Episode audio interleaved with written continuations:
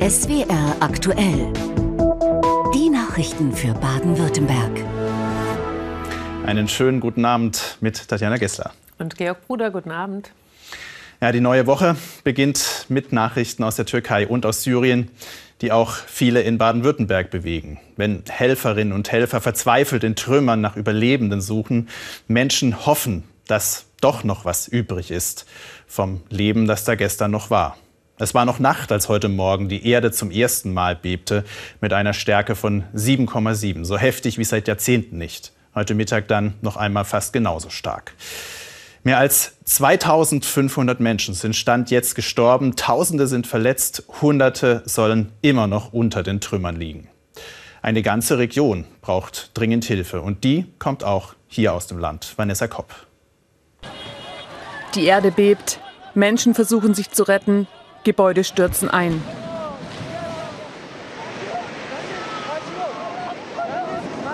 Bilder, die auch tausende Kilometer entfernt für Entsetzen sorgen.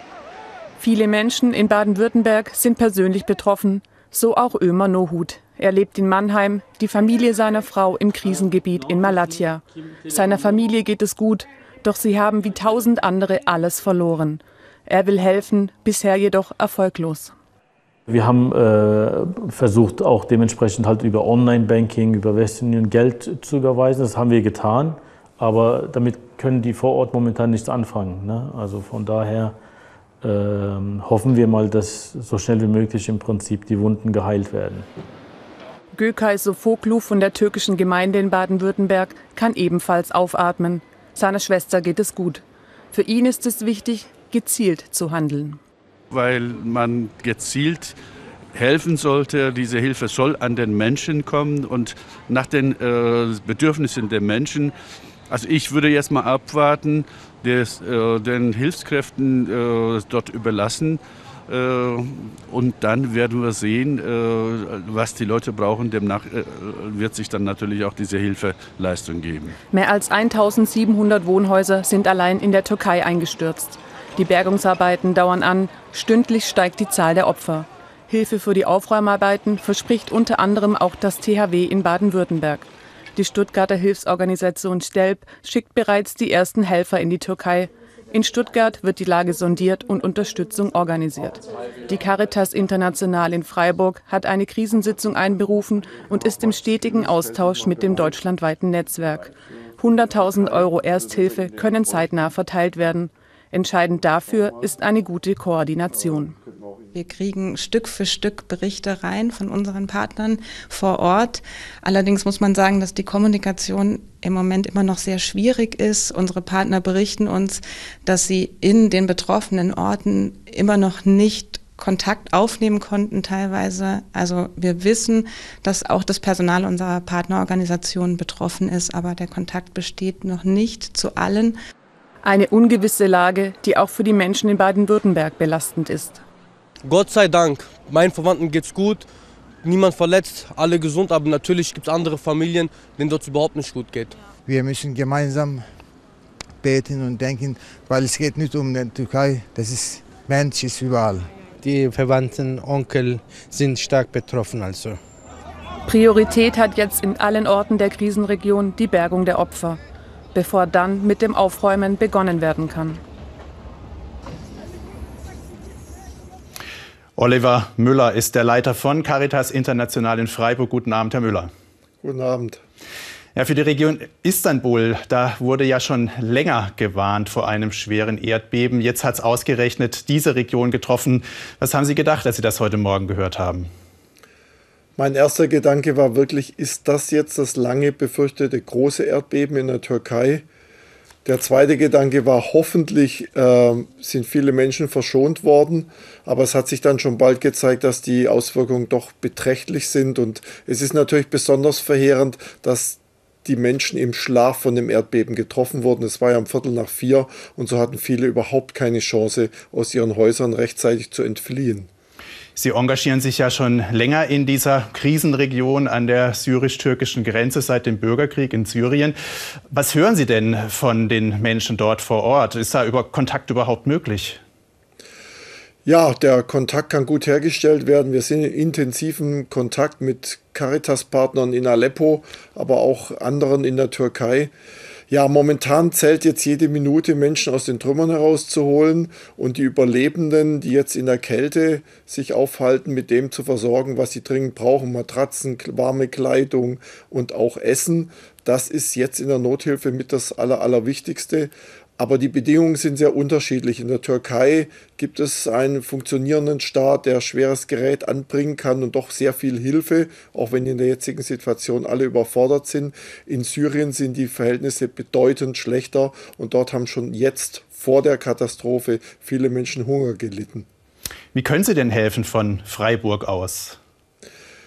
Wir werden die Hilfsgüter vor Ort beschaffen, das heißt hauptsächlich in der Türkei beziehungsweise auch in Syrien, in Damaskus wahrscheinlich, und sie dann schnell zu den Notleidenden bringen. Das heißt, wir müssen nicht von hier, von Freiburg aus etwas hintransportieren. Das dauert viel zu lang. Es wäre auch viel zu teuer. Die Dinge können beschafft werden. Und äh, wir hoffen dann natürlich auch darauf, dass die Grenzen dann entsprechend offen sind, weil es ist ja ein politisch heikles Gebiet, in dem sich nach wie vor islamistische Rebellen bei Idlib vor Bergen, aber auch ein türkisch äh, besetztes syrisches Gebiet vorliegt. Also das ist alles sehr sensibel. Nun haben wir Stand jetzt mehr als 2000 Tote, Tausende sind verletzt, stündlich werden es mehr. Müssen wir damit rechnen, dass es noch mehr werden? Nach dem, was die Bilder zeigen und was unsere Projektpartner sagen, ja. Äh, wahrscheinlich sind noch viele Menschen verschüttet und können vielleicht auch nur noch tot geborgen werden. Ähm, die Hilfsmaßnahmen gehen jetzt über Nacht weiter und dann wird man morgen sehen müssen, wie die, sich die Situation gestaltet. Aber es kommt jetzt darauf an, diese Ersthilfe zu leisten. Sagt Oliver Müller von Caritas International in Freiburg. Vielen Dank für das Gespräch, Herr Müller. Danke auch. Na, das hatten wir kurz vor der Sendung aufgezeichnet. Wenn Sie bei dieser Erdbebenkatastrophe helfen wollen, dann empfehlen wir Ihnen die Aktion Deutschland hilft unter dem Stichwort ARD, Erdbeben Türkei und Syrien. Das Spendenkonto ist DE 53 200 400 600 200 400 600. Und Sie können auch online spenden unter spendenkonto-nothilfe.de. Ja, und wir kommen zu einem anderen Thema. Ein Thema, bei dem wir an einem anderen Tag vermutlich von einem Problem sprechen würden. Heute ist es relativ zu dem, was wir eben aus dem Erdbebengebiet sehen, eher ein Problemchen. Aber es ist eben ein Thema, das in diesem Winter viele umtreibt, die hohe Inflation. Dass alles spürbar teurer geworden ist. Reichen 100, 110 Euro noch für den Wocheneinkauf für die Familie? Viele müssen da schon ziemlich genau nachrechnen.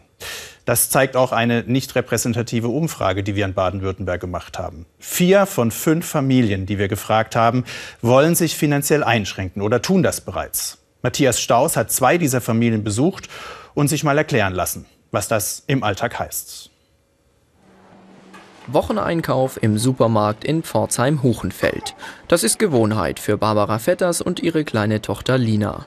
Der Papa ist bei der Arbeit, die zwei älteren Kinder in der Schule. Die Familie spürt die gestiegenen Preise für Lebensmittel sehr. Einkaufen wie früher ist nicht mehr. Ich habe früher viel halt dann wirklich Bioprodukte geholt, aber mittlerweile gucke ich schon eher nach dem Billigen, weil es halt preislich enorm ist. Gerade bei Milchprodukten, Butter und Co. ist extrem angestiegen. Auch anderswo klettern die Preise seit Monaten. Fragt man die Familien im Land nach ihren drei größten Sorgen, steht die Inflation ganz oben, gefolgt von der Energieversorgung und dem Ukraine-Krieg. Das zeigt eine nicht repräsentative SWR-Umfrage. Familie Vetters kann es sich noch leisten, auf gute Qualität bei Lebensmitteln zu achten. Und trotzdem bleibt weniger Geld übrig als gewohnt. Zu Hause in Neuhausen im Enzkreis muss der Kredit fürs Haus abbezahlt werden. Diesen Winter heizen die Vetters vor allem mit Holz, weil es billiger ist. Wir kriegen das gestemmt, klar, wenn irgendwie einer krank wird oder irgendwelche Dinge schweben dir im Kopf schon vor, da hat man schon Ängste. Die sind da ähm, und sind jetzt schon ärger geworden, finde ich, durch die Preise und weil man auch nicht weiß, wie weit geht die Sache. Ähm, aber prinzipiell können wir uns an sich jetzt nicht beschweren. Angespannter ist die Situation bei Familie Frick aus Unterreichenbach im Kreis Kalf. Neben Hund Mabu wohnen hier Mama Katrin und ihre drei Töchter. Der Vater ist vor ein paar Monaten ausgezogen. Die gelernte Krankenschwester arbeitet Vollzeit. Am Monatsende wird es trotzdem eng. Man überlegt sich halt schon zweimal, ob man sie fragt, ob man was das und das kaufen kann. Die Einnahmen und Ausgaben der Familie, alles wird genau aufgeschrieben. Also das war für mich jetzt mal ganz wichtig, dass ich wirklich eine Übersicht habe und bekomme, kann ich mir das alles so noch leisten oder muss ich vielleicht doch irgendwann mich von der Wohnung trennen, zum Beispiel. Was natürlich, was wir definitiv nicht wollen.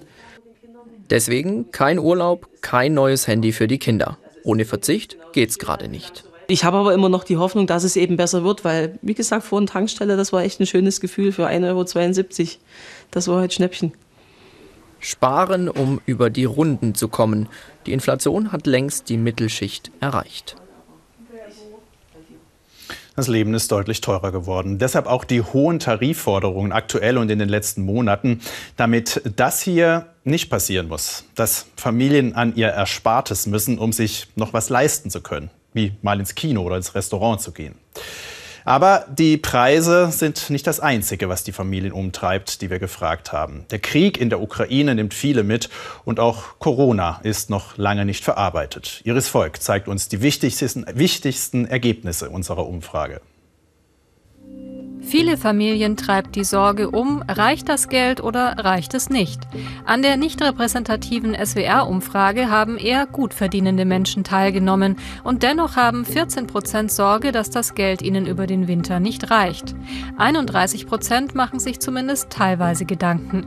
55 Prozent haben diese Sorgen nicht.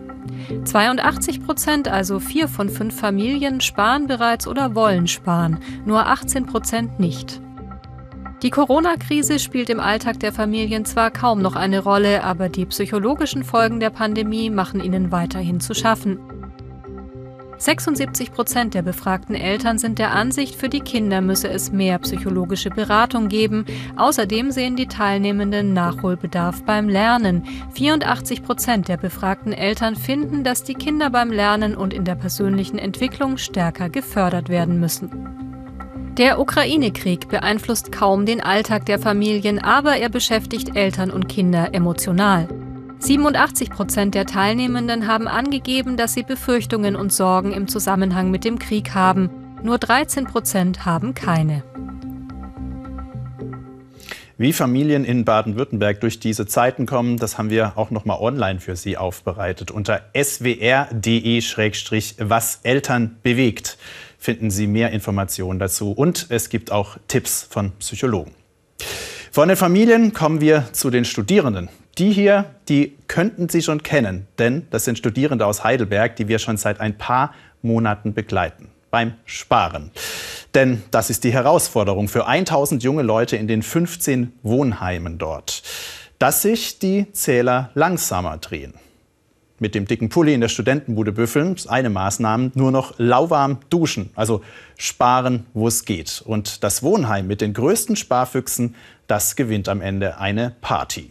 Wer feiern darf? Susanne Bessler war noch mal dort und hat sich auch noch mal Spartipps geholt.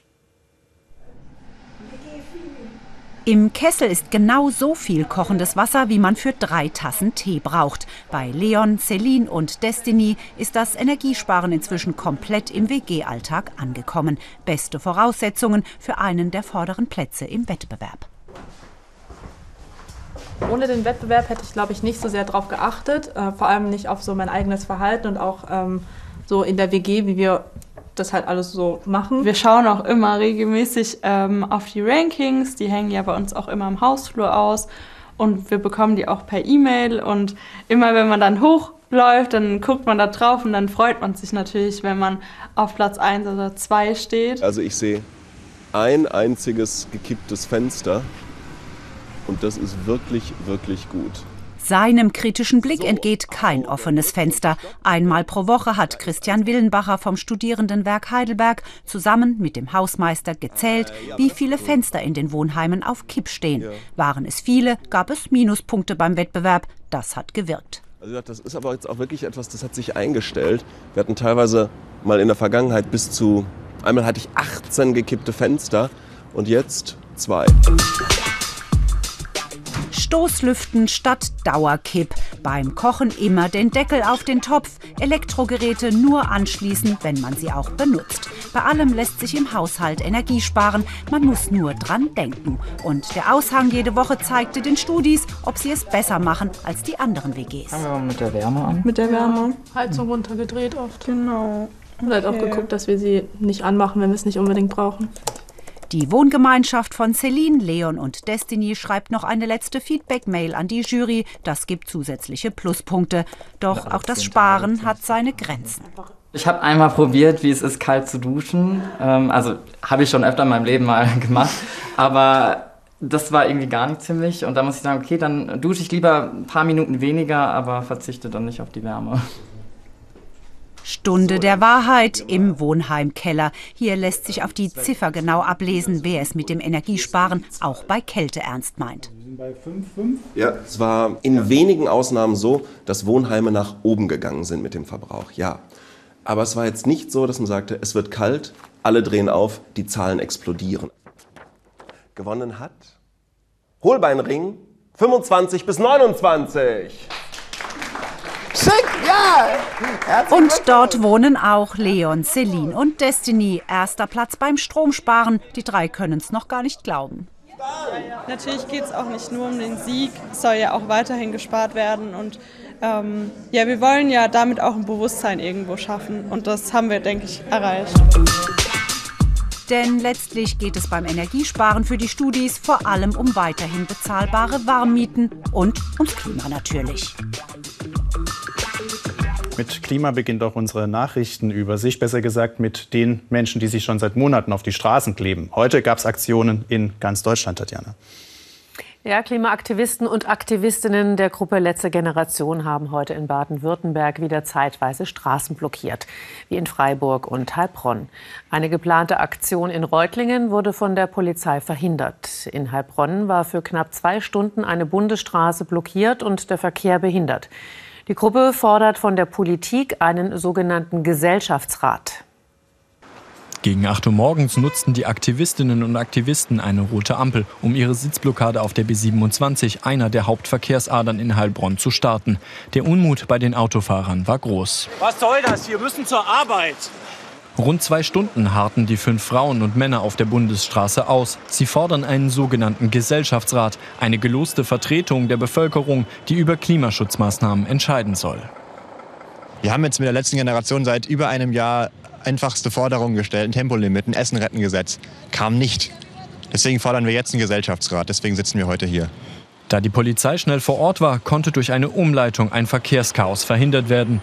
Dennoch war die Aktion, die parallel auch in anderen deutschen Städten stattfand, für die beteiligten Aktivistinnen und Aktivisten ein Erfolg. Und auch wenn jetzt die Autos abgefahren sind, ist hier trotzdem ähm, ja, eine Störung da, die, eine um Umfahrung. Und diese Störung kann nicht ignoriert werden. Und das ist das Ziel unseres Protestes, nicht ignoriert werden zu können. Zwei der fünf hatten sich am Asphalt festgeklebt. Sie wurden mit Lösungsmittel von der Fahrbahn entfernt. Ab etwa 10 Uhr konnte der Verkehr in Heilbronn wieder rollen. Seit Beginn des Kriegs in der Ukraine vor knapp einem Jahr hat Baden-Württemberg 150.000 Geflüchtete aufgenommen. Das bestätigte Migrationsministerin Genkes dem SWR. Die Kommunen im Land seien an der Belastungsgrenze. Es fehlten Wohnungen, Kitaplätze und Lehrkräfte. Die CDU-Politikerin erklärte, die Zugangszahlen seien zwar zuletzt etwas zurückgegangen, von Entspannung könne aber keine Rede sein. Baden-Württemberg hat im vergangenen Jahr deutlich mehr Geflüchtete und Asylbewerber aufgenommen als in den Jahren der Migrationskrise 2015 und 2016 zusammen. Der Fußball-Bundesligist TSG Hoffenheim hat sich von Cheftrainer André Breitenreiter getrennt. Der 49-Jährige war erst zu Saisonbeginn nach Hoffenheim gekommen. Sein Vertrag läuft noch bis zum 30. Juni 2024. Nach zehn sieglosen Spielen in Folge muss er jetzt vorzeitig gehen. Wer sein Nachfolger wird, hat der Verein offen gelassen. Im Gespräch ist Pellegrino Matarazzo. Der Fachkräftemangel in der Tübinger Kitas, in den Tübinger Kitas ist sehr groß. Deshalb hat der Gemeinderat am Abend beschlossen, dass die Öffnungszeiten einiger Einrichtungen reduziert werden sollen. Vorgeschlagen hatte das Oberbürgermeister Palmer. Am Nachmittag protestierten Eltern und Kinder vor dem Tübinger Rathaus erneut gegen kürzere Öffnungszeiten von Kitas. Laut Stadt könnten dadurch unbesetzte Stellen eingespart werden. Der Gesamtelternbeirat der Tübinger Kinderbetreuungseinrichtungen kritisiert das Vorhaben. Besonders Geringverdiener und Alleinerziehende seien davon betroffen. Auch Kinder mit Inklusionsbedarf würden benachteiligt. Stattdessen brauche es mehr Werbung für den Beruf des Erziehers. Am Abend hat eine Mehrheit des Gemeinderats kürzere Öffnungszeiten in Kitas ab September beschlossen beschlossen. Sie liebt den Blick in die Sterne so sehr, dass sie dafür ihr Land verlassen hat. Verlassen musste, weil sie nicht das getan hat, was von einer Frau von den Taliban in Afghanistan verlangt wird. Statt für Männer zu sorgen und Kinder zu kriegen, hat sich Amena Kirimian schon früh für den Andromeda-Nebel und weit entfernte Galaxien interessiert und gründete die erste astronomische Gesellschaft für Frauen in Afghanistan. So wurden auch internationale Astronomen und Medien auf sie aufmerksam. Auch deshalb wurde aber der Druck immer größer auf sie, als die Taliban 2021 die Macht wieder übernahmen. Amena Kirimjan musste fliehen, lebt heute im Großraum Stuttgart und hat einen Traum. Astronautin werden. Werner Trefz hat sie getroffen. Auf dem Balkon ihrer kleinen Wohnung baut Amena Kerimian ein Teleskop auf. Es ist ein Geschenk der Internationalen Astronomischen Union. Zusammen mit Mina Mohammad, die aus dem Iran stammt und für uns übersetzt, will sie den Nachthimmel beobachten. Für die Sterne interessiert sich Amina Kirimian, seit sie denken kann.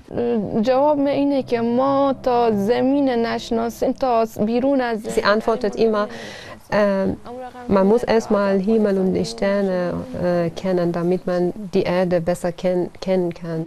Am liebsten wäre Amina Kerimian Astronautin geworden, doch ihre Familie und auch alle anderen Menschen um sie herum waren dagegen. Weil man denkt, dass ähm, Astronautin zu werden ist sehr gefährlich und das ist auch äh, irgendwie gegen religiöse ähm, Glauben. Also gründete Amina Kerimian 2018 die erste astronomische Gesellschaft für Frauen in Afghanistan. Sie gingen in Schulen und zeigten den Kindern unter anderem mit selbst gebastelten Modellen, wie sich die Planeten um die Sonne bewegen. Doch Mitte August 2021 übernahmen die Taliban wieder die Macht in Afghanistan mit drastischen Folgen für die Frauen. Sie haben keine Rechte, sie haben auch nicht Rechte zu atmen lässt Amena Karimian übersetzen. Wäre sie in Afghanistan geblieben, hätte man wahrscheinlich irgendwann ihre Leiche ohne Kopf gefunden, befürchtet sie. Auf abenteuerliche Weise flieht sie nach Deutschland und steht nun plötzlich in einer ganz anderen Welt. Herzlich willkommen hier bei uns auf der Sternwarte Pfaffenwald. Die Sternwarte haben vor rund 50 Jahren die Erben des früheren Besitzers der Universität Stuttgart geschenkt. Die Teleskope stammen aus den Jahren 1917 und 1934 und sind noch voll funktionsfähig. Amena Kerimian darf den Drehmechanismus der Kuppel aktivieren und ist absolut begeistert.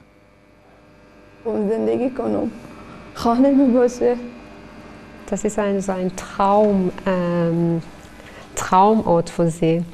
Und äh, sie, sie kann sich vorstellen, dass sie hier die ganze Zeit arbeitet und sogar schläft und isst und hier bleibt, so wie zu Hause. Sterne sieht sie an diesem Abend allerdings keine. Es ist viel zu stark bewölkt über Stuttgart.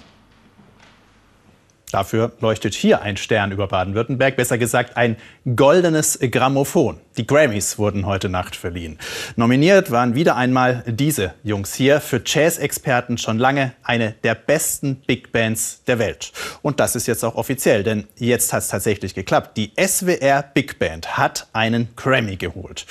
Und das wurde gefeiert. Nicht nur vor Ort in Los Angeles, sondern, so sind die Schwaben, ganz bescheiden daheim auf dem Sofa. Jenny Rieger war dabei. Wenn Musik läuft, sind sie in einer anderen Welt. Wundervoll. Vor allem, wenn es ihre eigene Musik ist. Party am Rande Stuttgarts LE meets LA. Leinfelden trifft Los Angeles. Denn dort könnte an diesem Abend ein Grammy verliehen werden an die SWR Big Band, also an sie. Der größte internationale Musikpreis zum Greifen nah. Wir sind nominiert, das ist der Ritterschlag. Das ist ja wieder Oscar in der Filmmusik. So muss man das einfach sehen. Natürlich würden wir uns freuen, wenn wir ihn mal bekämen. Und zwar mit diesem Album, Bird Lives. 2021 Studioaufnahmen. Mitten während der Corona-Pandemie entsteht eine Hommage an den wohl größten Jazzmusiker aller Zeiten, Charlie Parker. Ein hartes Stück Arbeit für die Musiker und für die Arrangeure. Als wir diese Musik komponierten, war uns klar, wir gehen keiner Herausforderung aus dem Weg. Und ja, die Sachen sind ziemlich komplex und tricky geworden. tricky, schwierig, vor allem für die Bläser. Denn Charlie Parker selbst war Saxophonist und was für einer. Was er damals auf dem Saxophon spielte, war erstaunlich. Super kreativ, einfach anders. Aber wird es reichen für einen Grammy? Der Livestream steht. Die Spannung steigt. Eine Kategorie nach der anderen flimmert von LA nach Leinfelden. Und endlich ihre Chance. Der Grammy für das beste Arrangement. And the Grammy goes to John Beasley for An John Beasley und sein Arrangement für sie, die SWR Big Band.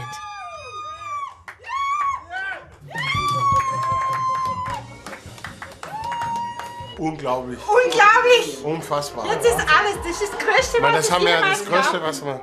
Wir haben ja drauf gespielt. Wir haben, das sind ja wir. Ein Grammy von Los Angeles nach Leinfelden. Ein weiter Weg. Geschafft. Geschafft. Und wir gratulieren und äh, übergeben gleich ans Wetter. Carsten Schwager hat es heute und wir sind um dreiviertel zehn nochmal da, wenn Sie mögen. Bis dahin. Wir sehen uns morgen wieder. Bis dahin, schönen Abend. Machen Sie es gut.